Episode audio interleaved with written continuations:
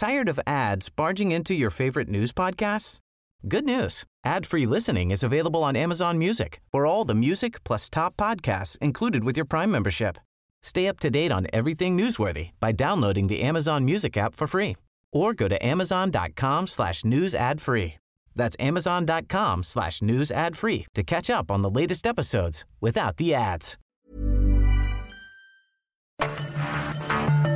Cada noche, los expertos se reúnen para debatir los temas que hacen historia en una mesa de análisis distinta.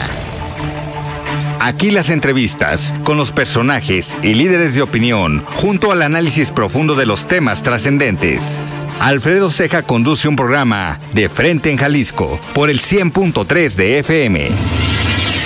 Iniciamos.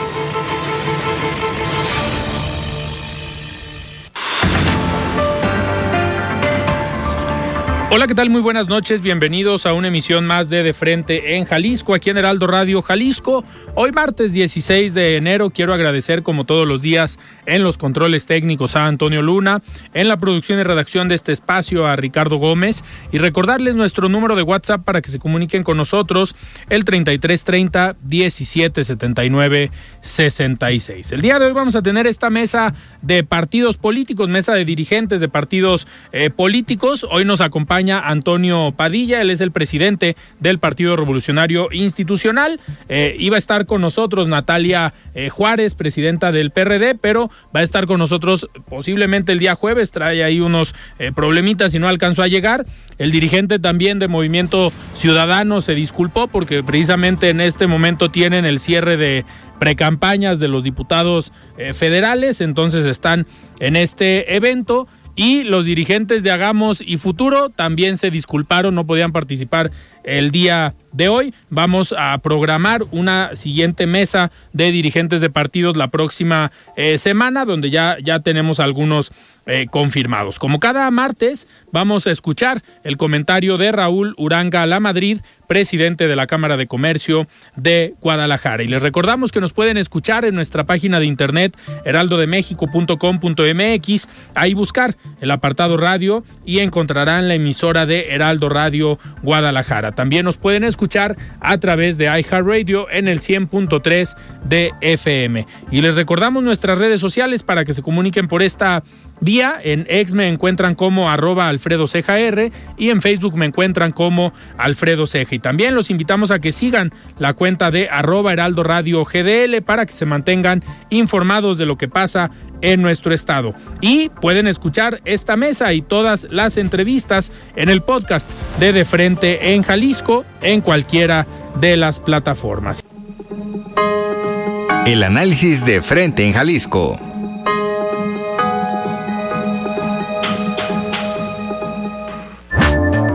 Muy bien, son las 7 de la noche con 6 minutos y antes de arrancar esta mesa de dirigentes de partido donde me acompaña el día de hoy eh, Antonio Padilla, él es presidente del PRI Jalisco, vamos a platicar con nuestra compañera Mayeli Mariscal sobre esto que ya mencionaba yo en el resumen eh, acerca de que denuncian mujeres de la comunidad Guirraritari de la zona norte de Jalisco, abusos y extorsiones del líder en la zona del cártel Jalisco Nueva Generación en contra de la población y comerciantes. Ya tenemos en la línea a Mayeli Mariscal. Estimada Mayeli, ¿cómo estás? Buenas noches. Hola, ¿qué tal, Alfredo? Muy buenas noches. Buenas noches también a todo el auditorio. Pues vaya video el que eh, trascendió en las redes sociales, en donde se ven este grupo de mujeres minoritaris, eh, que bueno, ellas dicen representar al menos a 10 municipios del estado de Jalisco, de la zona norte, estamos hablando, perdón, de Huejuquilla, Mezquitic, Huejuca, Santa María de los Ángeles, Colotlán, Totatiche, Villaguerrero, Bolaños, Chimaltitlán, Chimaltitán, perdón, y San Martín de Bolaños.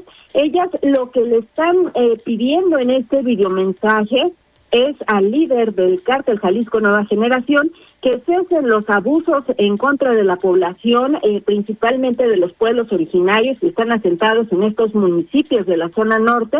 Y si te parece, vamos a escuchar un fragmento de este video. No nos habíamos sentido tan inseguros, tan impotentes, tan desprotegidos hasta que llegó este hijo de puta que tiene de, que tiene de encargado en nuestra zona. Este bandido, ratero, quitarrancho, pone retenes para robarles a la gente a través de los policías municipales. Les cobra a los ganaderos, a los comerciantes. No se diga a las presidencias municipales. Los alcaldes tienen que entregar una cuota mensual y de esa forma las presidencias dejan de entregar apoyos a la gente más necesitada, con tal de, con tal de cumplir sus ambiciones a este lacra. Así es que, bueno, Alfredo Auditorio, ya escuchamos eh, parte del mensaje que estas mujeres están dirigiendo. En el mensaje se aprecian a cinco mujeres, eh, pues vestidas con sus ropas típicas de pueblos originarios, encapuchadas, por supuesto, y el mensaje, pues, es eh, bastante claro. Sobre todo se están refiriendo al jefe de plaza de esta zona norte. ellas lo nombran como con el apodo del Rojo y pues bueno, hasta estos momentos, Alfredo Auditorio, no ha habido reacción por parte mm, del gobierno del estado y pues eh, ya es de todo sabido que en esta zona norte, pues lamentablemente se han incrementado principalmente las desapariciones y ahora pues este tema de extorsión a los propios municipios que están denunciando estas mujeres, Alfredo. Pues sin duda un tema eh, importante, Mayeli, un tema delicado eh, y sobre todo pues llama la atención que que estas mujeres, eh, en lugar de dirigirse a la autoridad, que en teoría eh, debe ser quien garantice la seguridad en cualquier zona del estado y del país, pues hagan este llamado a, digamos, a quien dirige este grupo del crimen organizado, que pues vamos a ver si hay reacciones por parte del gobierno estatal o de algún presidente municipal de esta zona, de estos municipios, o también del gobierno federal, digo, porque al final en materia de seguridad el gobierno federal menciona que es responsabilidad esos temas de los gobiernos estatales y los gobiernos estatales le avientan la bolita también al gobierno federal. Entonces vamos a ver si alguien se anima a responder sobre este delicado tema y sobre todo ahora que también viene el tema eh, electoral. Mayeli, muchísimas gracias. Claro que sí, muy buenas noches para todos. Muy bien, pues Mayeli Mariscal con este reporte sobre lo que se publica en redes sociales de lo que está pasando en la zona eh, norte del Estado. Y sobre este tema eh, me gustaría, ahorita que, que, comencemos esta mesa, me gustaría platicar con el dirigente del PRI Jalisco, que al final ellos como dirigentes de partidos políticos pues están recorriendo el estado y también tienen información de los presidentes municipales y precisamente sobre esta mesa que se instaló el día de ayer para el proceso electoral. Vamos a platicar eh, sobre este tema precisamente con, con Antonio Padilla, porque fue uno de los posicionamientos que hizo en esta, en esta reunión el día de ayer. Antes de, empezar, me gustaría platicar sobre esta encuesta también que mencionaba en el resumen. Este día se revela la encuesta Poligrama El Heraldo de México de la intención de voto en la capital de Jalisco por partido. En esta se lleva ventaja Movimiento Ciudadano con 39.3% de las preferencias. En segundo lugar está la alianza conformada por Morena, PT, Partido Verde Ecologista, Hagamos y Futuro con 36.4 y el Frente Amplio integrado por el PRI PAN PRD obtuvo un 18.7%. La población que aún no define su voto representa el 5.6% y el estado de Jalisco, pues obviamente es importante para las aspiraciones de los partidos a nivel nacional debido al padrón electoral, pues es el tercero más alto del país con un 6.69% de los electores inscritos, solo por detrás del Estado de México y la Ciudad eh, de México. El voto de la ciudadanía de Jalisco tendrá un peso importante para la elección del nuevo titular del Ejecutivo en 2024. Estos resultados lo pueden eh, consultar tanto en las redes sociales del Heraldo de México, también en mis redes sociales en arroba, arroba Alfredo Ahí pueden encontrar también toda la información sobre esta encuesta que se hizo aparte de la capital de Jalisco, se hizo en las capitales donde va a haber eh, elección en los otros estados, ahí, ahí están todos los eh, resultados. Y ahora sí, me da muchísimo gusto recibir en esta mesa de dirigentes de partidos a Antonio Padilla, el es presidente del PRI Jalisco. Estimado Antonio, buenas noches, ¿cómo estás? Buenas noches, Alfredo, muchas gracias por la invitación, por el espacio, por darme la oportunidad de comunicarme con tus radioescuchas. Muchas gracias, Alfredo. Pues, con, con, todo gusto, ya saben que este espacio está abierto para los dirigentes de los partidos políticos. El día de hoy, pues lo, lo estás aprovechando y vamos eh, platicando, Toño, eh, sobre este tema, sobre este reporte que hacía eh, Mayeli Mariscal, porque el día de ayer se instaló esta mesa para el proceso electoral eh, junto con el gobierno del estado, estuvieron las autoridades encargadas en materia de seguridad, estuvo la presidenta del Instituto Electoral, el secretario general de gobierno y las presidentes y los presidentes de los partidos aquí en Jalisco.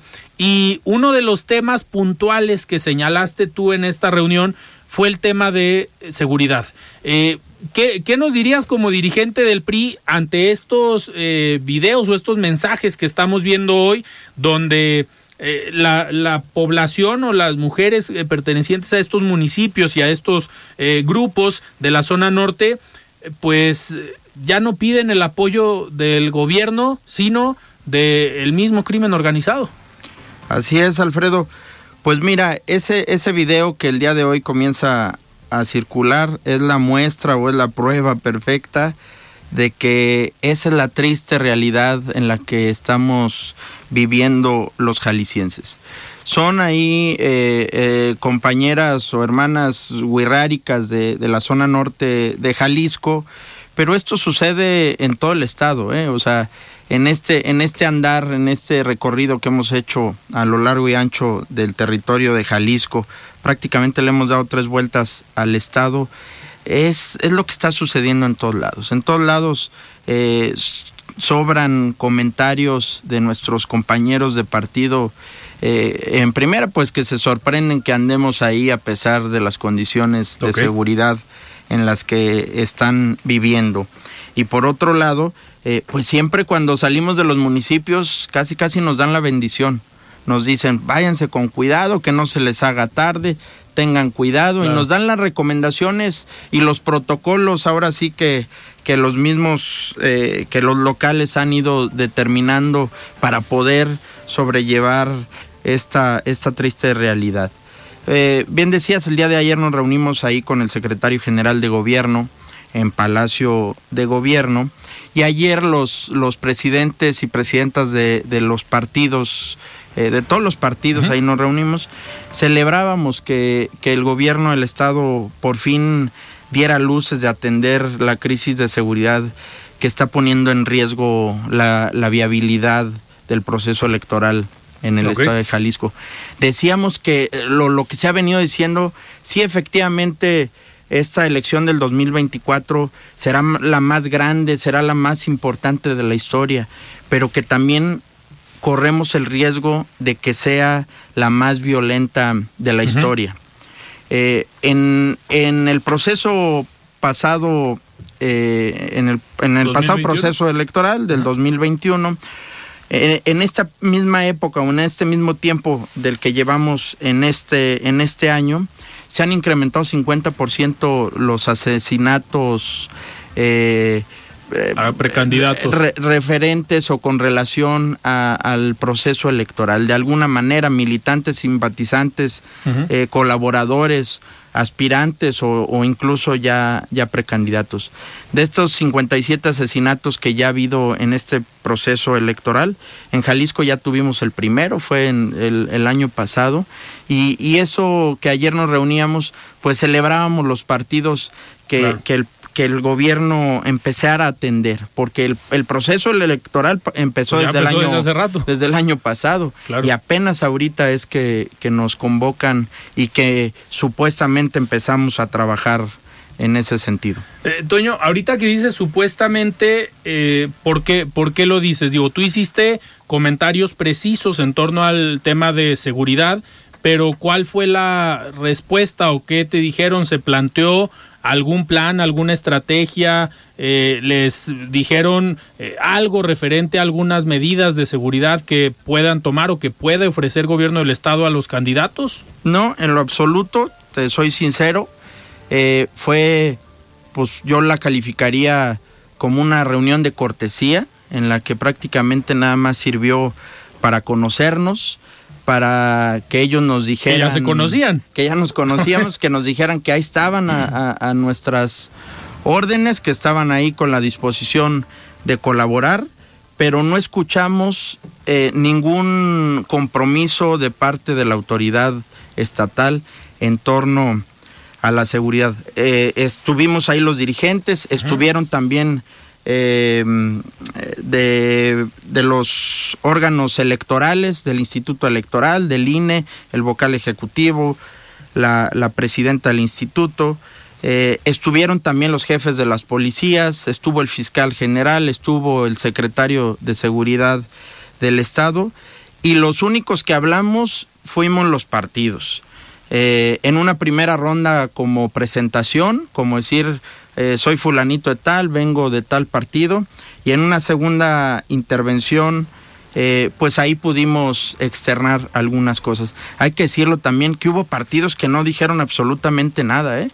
No sé si por omisión o porque no conocen la realidad del Estado o porque, van llegando algunos, ¿no? no sé por cuál razón, pero algunos se quedaron eh, absolutamente callados y otros, y hablando de manera clara del dirigente de Movimiento Ciudadano, le entró al final como al quite, ya cuando habíamos terminado las rondas de participación, como que sintió la necesidad o la presión de, tomar la palabra y pues prácticamente para lavar las, lavarse las manos y querer eh, dejar claro que el, el entorno de la inseguridad es un tema más federal que estatal. Que, al final era lo que, lo que comentábamos, ¿no? Eh, muchas veces la autoridad, tanto la autoridad federal, perdón, responsabiliza a los gobiernos estatales, los gobiernos estatales responsabiliza al gobierno federal, pero pues los más desprotegidos somos los ciudadanos y también hay que decirlo, los municipios pues a veces están imposibilitados para eh, responder ante estas eh, problemáticas. Eh, uno, porque tal vez tienen problemas al interior, pero la capacidad de respuesta pues algunos municipios tienen pocos elementos, entonces no hay forma en cómo, en cómo respondan. Precisamente ahorita que mencionabas el tema de las carreteras o que cuando terminan la gira o la visita y vienen de regreso, pues prácticamente les dan la, la bendición para que tengan buen regreso. Eh, pues la semana pasada precisamente me invitaron eh, la Asociación de, Industriales o el Consejo Coordinador de Industriales de los Altos eh, Sur a platicar con ellos, con todos los, los agremiados de este consejo. fue esta reunión en Atotonilco.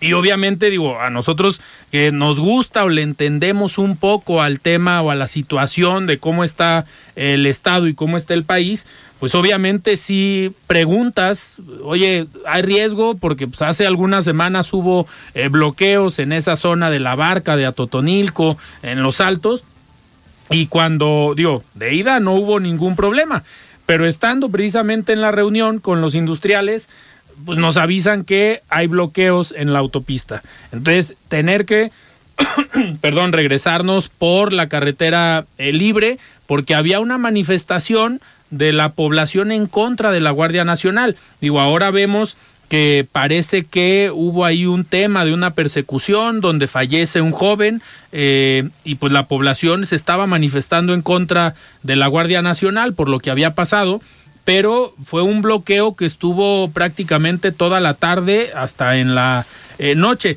Y quiero, quiero agradecer también a alguien que nos escucha, al doctor Rubén Ortega del Consejo eh, del Observatorio, perdón, de Seguridad de la Universidad de Guadalajara, que estuvo en contacto conmigo para eh, pues estar al pendiente de que, oye amigo, ¿cómo vas? ¿Cómo te va? Vente por este camino, no pases por Ocotlán. Agradezco ahí al doctor ese pues es estar al pendiente. Ellos tienen aquí eh, el espacio siempre cuando hay algún tema de seguridad, los invitamos para hacer el análisis. Al final ellos son expertos en estos temas y uno también eh, pues le pregunta a veces a los expertos pues cómo está el estado, por dónde irnos y por dónde no eh, transitar.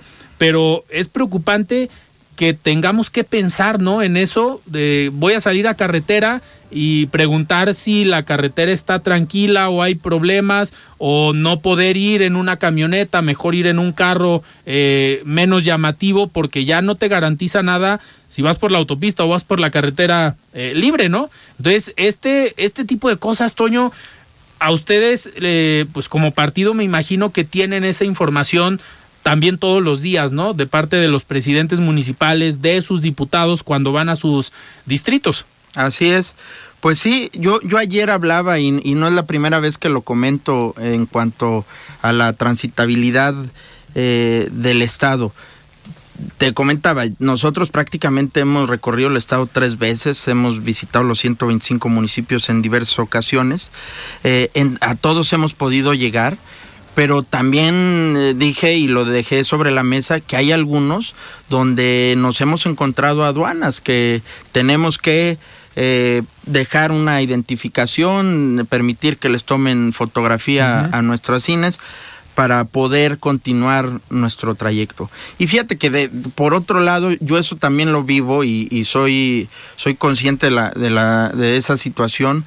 Eh, como, como empresario en, allá en la zona de Los Altos, yo tengo restaurantes, pues yo lo veo con, con mi clientela de otros municipios, de otros estados, que, que ha, bajado o ha mermado eh, por, por el miedo, a transitar, en, las carreteras, ¿no? Entonces, eso no solamente lo vemos nosotros que recorremos todo el estado, que estamos haciendo política, sino que en la vida cotidiana de los jaliscienses eh, es, está presente todos los días. Claro.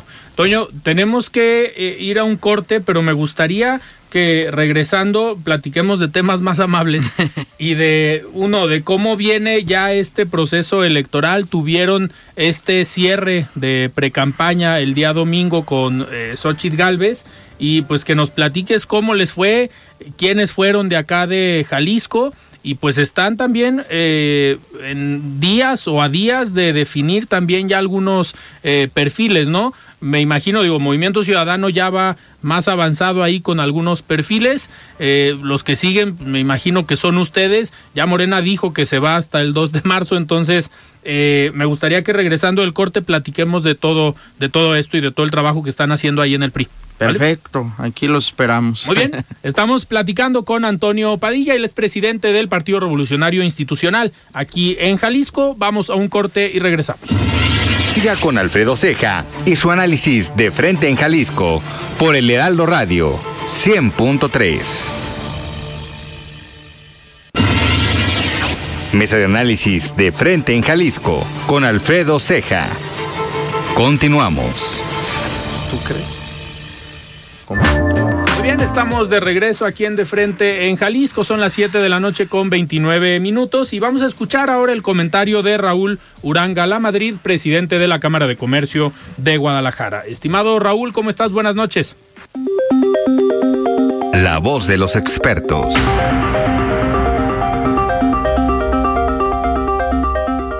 Muy buenas noches para ti, Alfredo, y para tu apreciada audiencia que sigue de frente en Jalisco, un programa de Heraldo Radio. Hay un concepto que se menciona mucho en los años recientes, especialmente cuando hay un proceso electoral en marcha, y es el de democracia participativa. ¿Qué implica una democracia participativa? Lo principal es que todas y todos nos involucremos en las decisiones públicas, que expresemos nuestras opiniones ante los gobiernos en turno y también que utilicemos nuestro derecho al voto, independientemente de cuál sea nuestra preferencia política. Un requisito indispensable para acudir a las urnas es tener la credencial de elector vigente. Recuerda, no participar implica perder la oportunidad de apoyar el proyecto que tú consideres que puede beneficiar a tu comunidad, al Estado y al país. El próximo lunes 22 de enero es el último día para renovar o tramitar tu credencial. En este momento, según los datos del Instituto Nacional Electoral, en Jalisco hay 280 mil personas que tienen su credencial vencida o extraviada. En esa cifra también están los jóvenes que este año podrán votar por primera vez. El primer paso para hacer este trámite es ubicar el módulo del INE. Para esto puedes ingresar a ubicatumodulo.ine.mx, en donde también te permitirán hacer tu cita y se te indicará la documentación que debes de llevar. En la elección del próximo 2 de junio, las y los jaliscienses vamos a votar para renovar la gobernatura, las 125 alcaldías y las diputaciones locales y federales, así como a las y los representantes en el Senado, también podremos votar por la opción que más nos represente para la presidencia de México. Como podrás ver, se tratan de decisiones muy importantes que definirán el rumbo del país en los próximos años. Ser parte de ellas significa también cumplir con nuestra responsabilidad ciudadana. Si cada quien cumple con la parte que le corresponde, las y los ciudadanos seremos los protagonistas de este proceso electoral. Hasta aquí mi comentario, Alfredo. Les deseo que tengan una excelente semana. Nos escuchamos el próximo martes.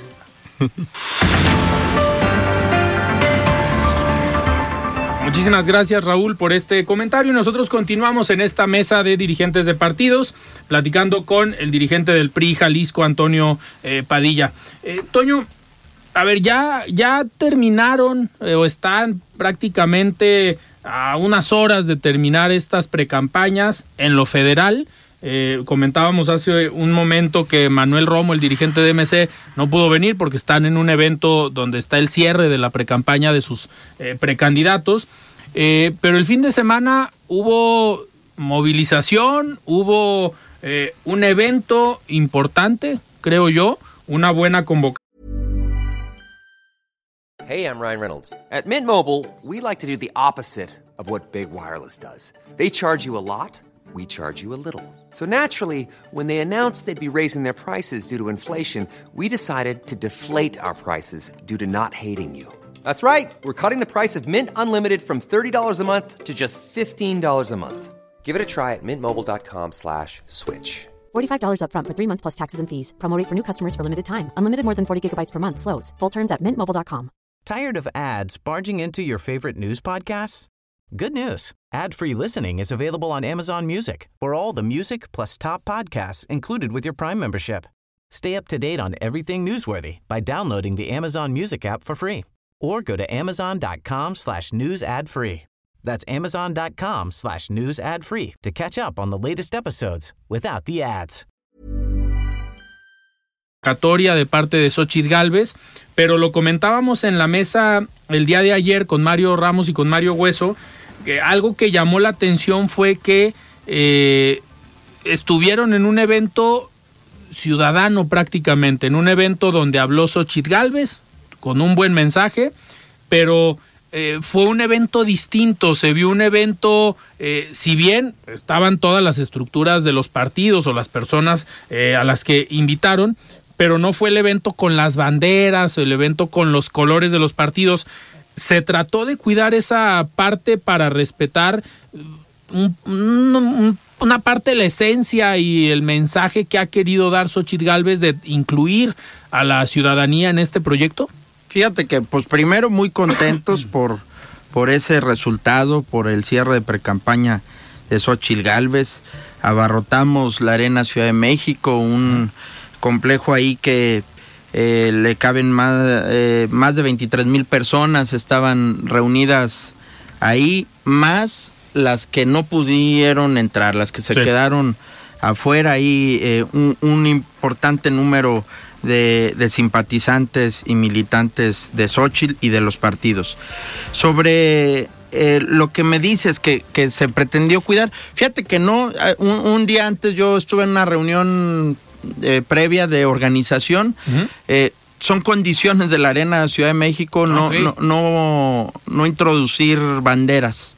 Para no tener ahí este artefactos que, que, pueda uno este arrojar. O sea es, es una norma ahí de, de, lugar. de, lugar no eh, había un ánimo o sea además de, que era muchísima gente ahí concentrada el ánimo la energía que se vivió en, en ese evento fue, fue, fue muy buena, o sea, fue, fue eh, un ánimo que te genera eh, expectativas de triunfo, que te recarga la pila para llegar al proceso electoral, a la campaña constitucional con la pila recargada y hacer lo que nos corresponde para, para arrasar en el siguiente proceso electoral.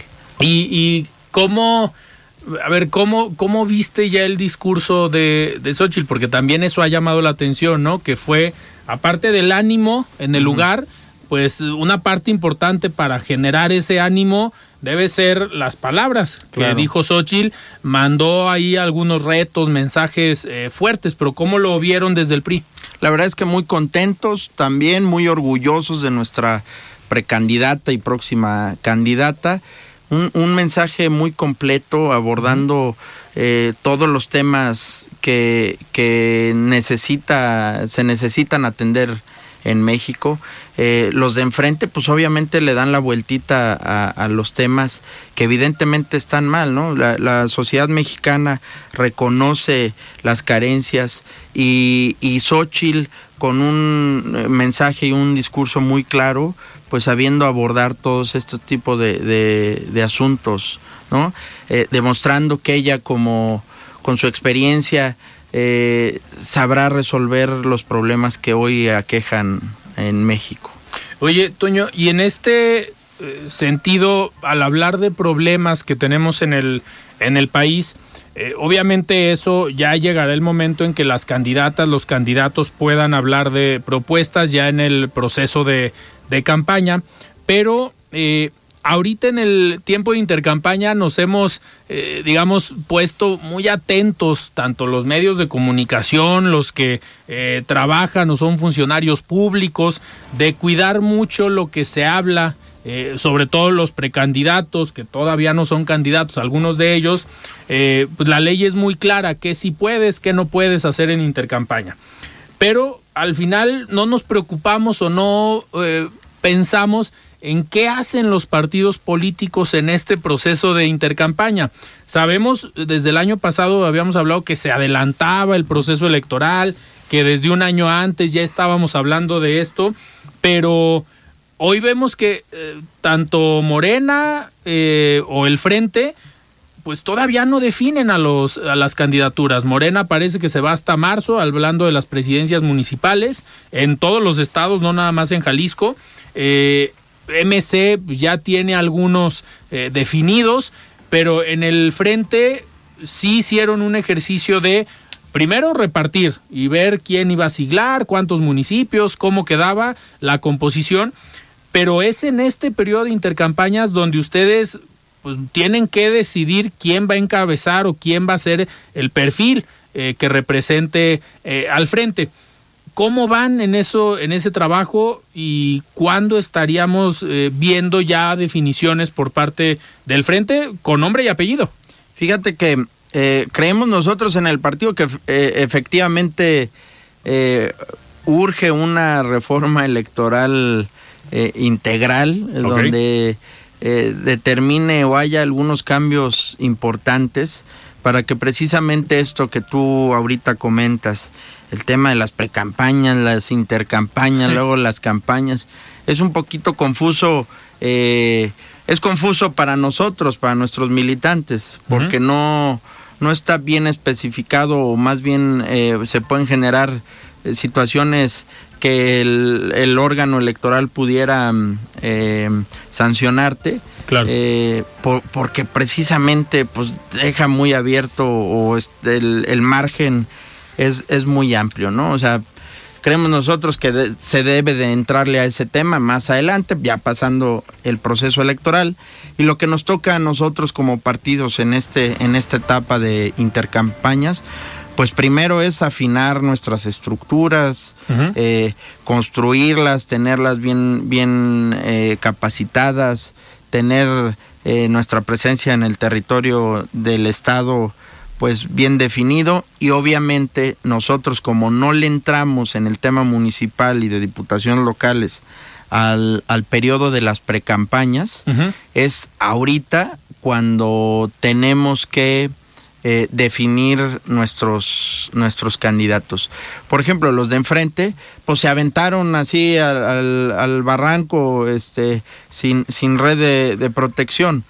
Dijeron, arrancaron las precampañas y ahí van como cabras al monte a, al hacer precampaña, pues obviamente para aprovecharse de los tiempos y del momento y para todo el recurso ahí eh, que tienen, pues poderlo eh, distribuir de manera burda, ¿no? Lo vimos con miles de espectaculares, miles de bardas, gastando el dinero público en, en sus precampañas y para posicionar a sus corcholatas. Eh, pero ahorita están ellos con la complejidad de que no han podido definir el género en los municipios. Por eso es que han venido aplazando y habían dado una fecha de que iban a tal día iban a definir sus candidatos. Y por todo el problema las complicaciones internas y eh, los revoltosos que son las broncas los pleitos que traen ahí internos pues se han visto en la necesidad de ir aplazando y decir no pues danos un mes más para tratar de planchar las cosas al interior. En cambio nosotros nos esperamos y fuimos respetuosos y fuimos muy responsables a que el Instituto Electoral nos determinara los cuadrantes y los lineamientos de paridad para competir en el eh, proceso electoral, para ya con eso definir el género y con ello a nuestros aspirantes. Por ejemplo, los de enfrente, hay municipios que se le registraron más de 40 aspirantes. Hombres, mujeres, pero en su mayoría hombres. Y ahí andan este, vueltos locos pintando bardas y haciendo eh, eh, lo que ellos saben hacer.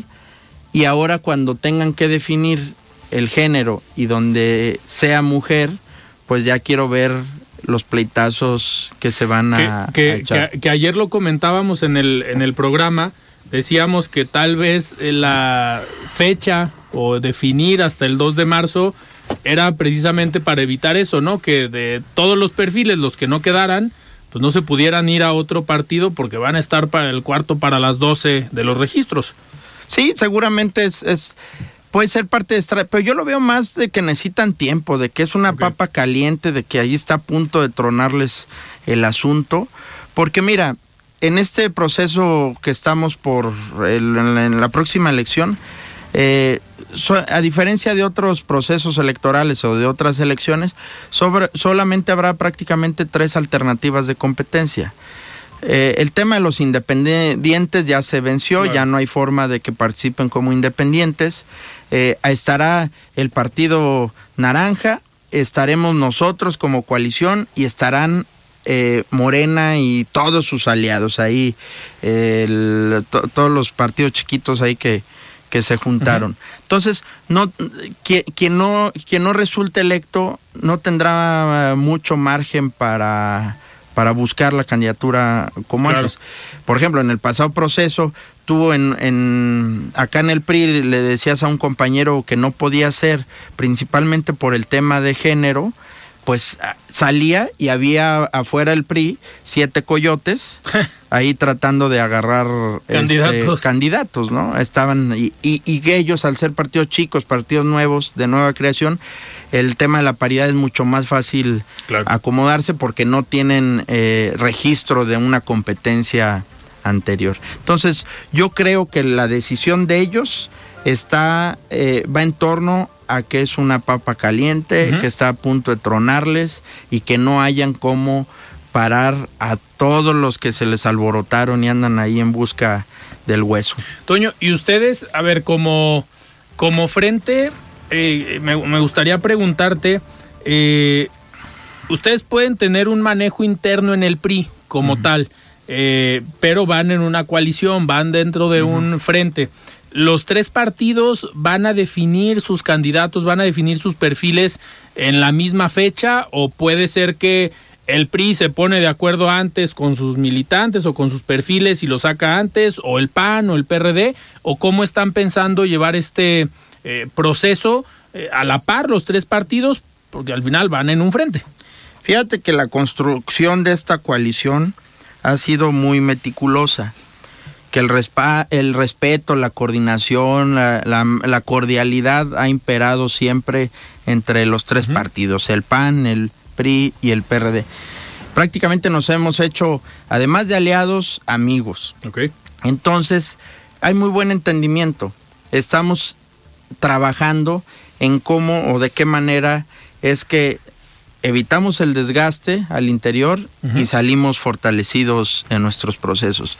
Sí está el acuerdo de que en las próximas semanas prácticamente salgamos juntos a emitir las convocatorias para que nuestros procesos en los 125 municipios eh, sean, sean simultáneos. Eh, recordaremos que ya hubo un convenio, ya de alguna manera ya, eh, no, ya acordamos o ya quedamos cómo va a ser el siglado de cada municipio y pues los municipios que le corresponden al PRI pues tendrá que resolverlos a su vez el PAN y el PRD. Al, al, final de cuentas sí estamos, somos partidos nacionales, nuestra estructura superior pues al final de cuentas eh, son quienes emiten las convocatorias y todo eso. Pero con la coordinación y comunicación que hay entre nosotros y con nuestros superiores, pues yo creo que podrá salir todo muy bien planchado. Oye, el día de ayer estuvo aquí eh, Marco Cortés, el dirigente de Acción Nacional a nivel nacional, para el registro como aspirante al Senado del exgobernador Francisco Ramírez Acuña.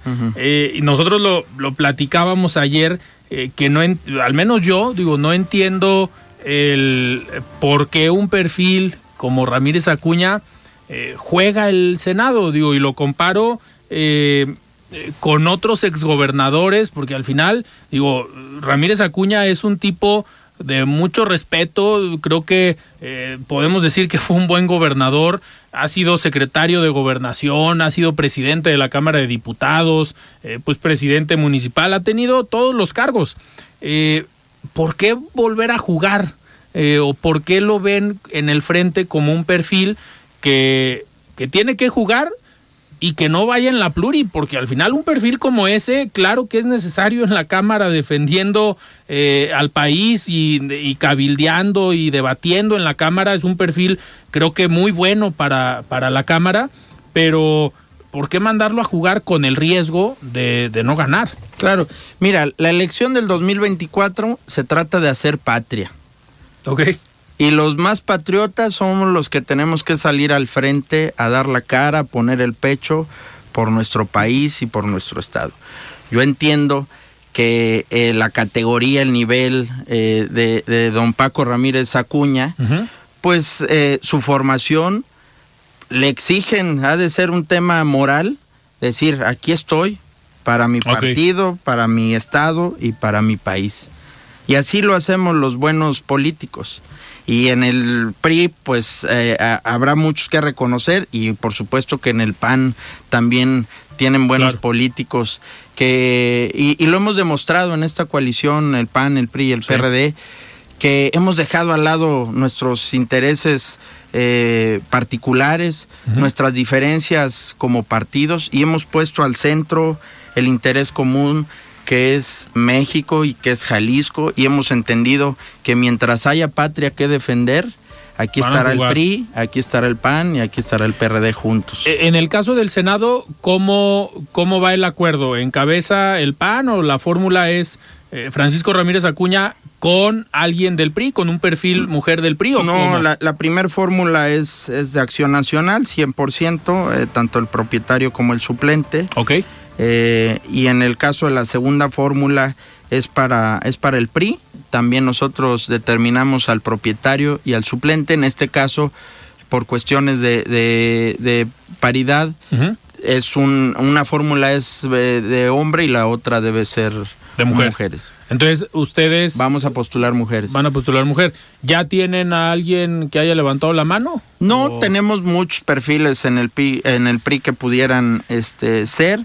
Estamos eh, también abiertos a, construir una candidatura con, con la ah, sociedad, con la ciudadanía. Acuérdate que en este proceso eh, la ciudadanía, eh, la sociedad civil ha estado muy de nuestro lado. prácticamente fueron, fue la sociedad civil la que nos exigió que nos juntáramos y que postuláramos a, a Xochitl Galvez. Entonces, en ese entendido, es que estamos valorando ahí y en pláticas con, con sociedad civil para que nuestra candidatura del Senado, la del PRI, sea para, para una mujer de sociedad de civil. Sociedad civil. Ok. Digo, me hace mucho sentido ahorita lo que comentas, Toño, en el caso de, de Francisco Ramírez Acuña. El día de ayer eh, me tocó ver una entrevista que lo platicamos hace tiempo cuando estuviste aquí con nosotros, de un personaje como Beltrones, el expresidente del PRI, Y ayer precisamente sale una entrevista en su estado natal en Sonora, eh, donde le preguntan esto de, oiga, ¿va a jugar? O sea, ¿se va a registrar para el Senado por Sonora? Y el señor ya anda en reuniones y tú lo ves en sus redes sociales y anda muy activo. Y él decía prácticamente lo que me acabas de decir, es que hay momentos en los que uno se tiene que olvidar de las pluris y claro que tuve o tengo ofrecimientos de los diferentes partidos del PAN, del PRD para ir en la lista, pero hay momentos en los que se tiene que jugar y en los que se tiene que encabezar. Y digo, creo que al menos un perfil como Mario Fabio Beltrones, como Ramírez Acuña, pues en automático, a lo mejor en otros tiempos dices, pues va en la pluri y no tiene que hacer campaña. ¿Por qué? Porque tiene la experiencia del mundo. Pero ver a estos dos perfiles jugando, digo, en el caso de Sonora, tú lo, lo, sabes muy bien, pues ahí hay un tema hasta eh, personal de egos de Beltrones contra el gobernador, contra Alfonso Durazo, porque Alfonso Durazo en su momento en campaña decía que iba a llegar a desterrar todo ese grupo político que había gobernado y mandado en Sonora durante 30 años. Le preguntan eso ayer a Beltrones y él dice, pues eso lo dijo en campaña, y en campaña se dicen muchas cosas, pero al final... Eh, en los otros estados, digo, a reserva de, de Jalisco, en otros estados se están tomando así las decisiones en el frente de poner a perfiles eh, con experiencia, exgobernadores, expresidentes municipales a jugar? Sí, sí he visto, este, no, no, no vi la entrevista esta de Beltrones que mencionas, pero, pero sí he visto que perfiles este, con, con trayectoria, con categoría, con, peso moral, que han sido buenos gobernadores, que están ahí este, tranquilamente en su, en su ciudad eh, viviendo como eh, gente normal, pues, eh, que, están, que están buscando competir. Me di cuenta hace, ahora que fui a la Ciudad de México, me fui por tierra, pasé ahí por un tramo de Guanajuato y veo, por ejemplo, que el exgobernador Miguel Márquez Márquez también es el, candidato al, Senado. Entonces, sí se está utilizando de estos perfiles con arraigo, con trayectoria con experiencia, porque es lo que se requiere, es lo que se requiere para poder frenar a estos bandidos de Morena. En el caso de las listas eh, pluris aquí de Jalisco, tanto del PRI o del PAN, eh, ¿ya están definidas, ya están aprobadas o esas todavía falta? No, todavía falta, todavía falta ahí este tiempo para, para hacer el registro. Eh, será cuestión de, algunas semanas, pues, que definamos nuestras listas. Entonces, hay posibilidad de que, así como lo comentaba eh, Malio Fabio en Sonora, de jugar, pero también ir en la pluri. ¿Puede ser el caso de Ramírez Acuña o...? En, en el caso del, del Senado, no. El Senado me parece que el PAN ya definió, ya definió ¿no? la lista. El caso en el caso del PAN. En el caso del PRI todavía eh, no hemos definido ni la lista al Senado, ni diputados federales, ni, ni la local. Entonces, en, estas próximas semanas eh, habrá definiciones, digo, los, las candidaturas esta semana salen para diputados federales, pero para el Senado, presidencias municipales, nos iríamos hasta febrero. Nos aguantamos un poquito. Ok.